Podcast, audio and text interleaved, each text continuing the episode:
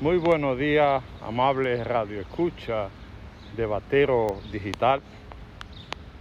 En el día de hoy queremos poner en el debate qué está pasando en la República Dominicana.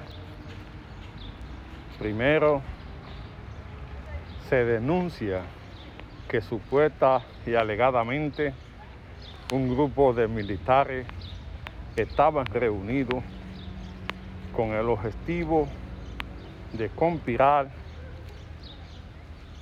contra la Procuradora General de la República.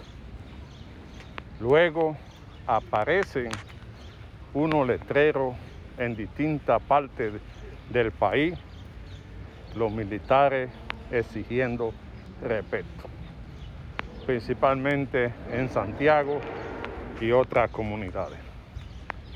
En el día de ayer se abarra o se daña el teleférico de Puerto Plata y inmediatamente hay un sabotaje supuesta y alegadamente en el aeropuerto internacional de las Américas. Esto no se debe a la pura casualidad, están pasando cosas que antes no pasaban. Y el Estado debe prepararse para más. Porque no hay que ser científico ni gran analista político que cuando se toca las entrañas del mundo del crimen organizado, siempre hay represalia. Solamente hay que ver en México, cuando se le da duro a ellos, ellos responden. Y en los últimos nueve meses ha habido una campaña bestial contra el tráfico de sustancias prohibidas, agarrando grandes toneladas que significa millones de pesos. Más sumado a la, a la campaña contra la corrupción que tiene el Estado, que ha llevado a muchos funcionarios a guardar prisión y a altos militares. Esto, esta combinación hace que gente que se sienten aludida o perjudicada hagan desorden en contra de la nación. Es por eso que se hace necesario definir las cosas que son de seguridad nacional. El aeropuerto o los aeropuertos y los puertos tiene que ser una cuestión de seguridad nacional. Porque ¿qué pasaría en el aeropuerto si un avión no puede aterrizar porque se hagan robado los cables del tendido eléctrico. Eso no puede pasar en una nación organizada. Los aeropuertos son parte estratégica de la nación, la cual se debe asegurar. Más aún que el presidente está fuera del país, si la gente del bajo mundo sabe cuando regresa y quitan la electricidad, puede producirse un desastre lamentable. No podemos dejar que sectores del crimen organizado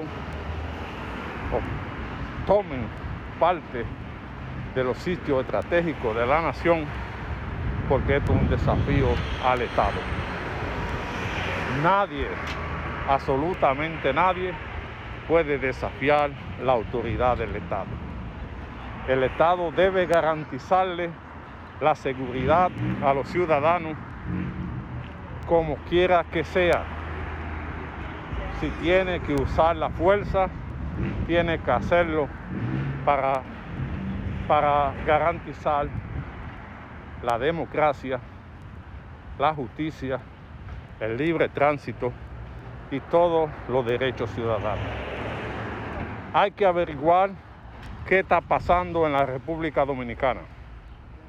No podemos seguir permitiendo que esta gente se hagan dueños del país y de los puestos que significan mucho para la nación porque podríamos convertirnos en México. En México, cuando se le da duro al crimen organizado, ellos hacen cosas en contra de la población y en contra del gobierno. A los departamentos de investigación que investigue qué está pasando, si fue casualidad o no este problema que pasó en las Américas y qué pasó en Puerto Plata y si hay culpable que se le ponga todo el peso de la ley. No queremos que la República Dominicana se vuelva un desastre. Queremos un país en paz donde nadie, absolutamente nadie, esté por encima de la ley.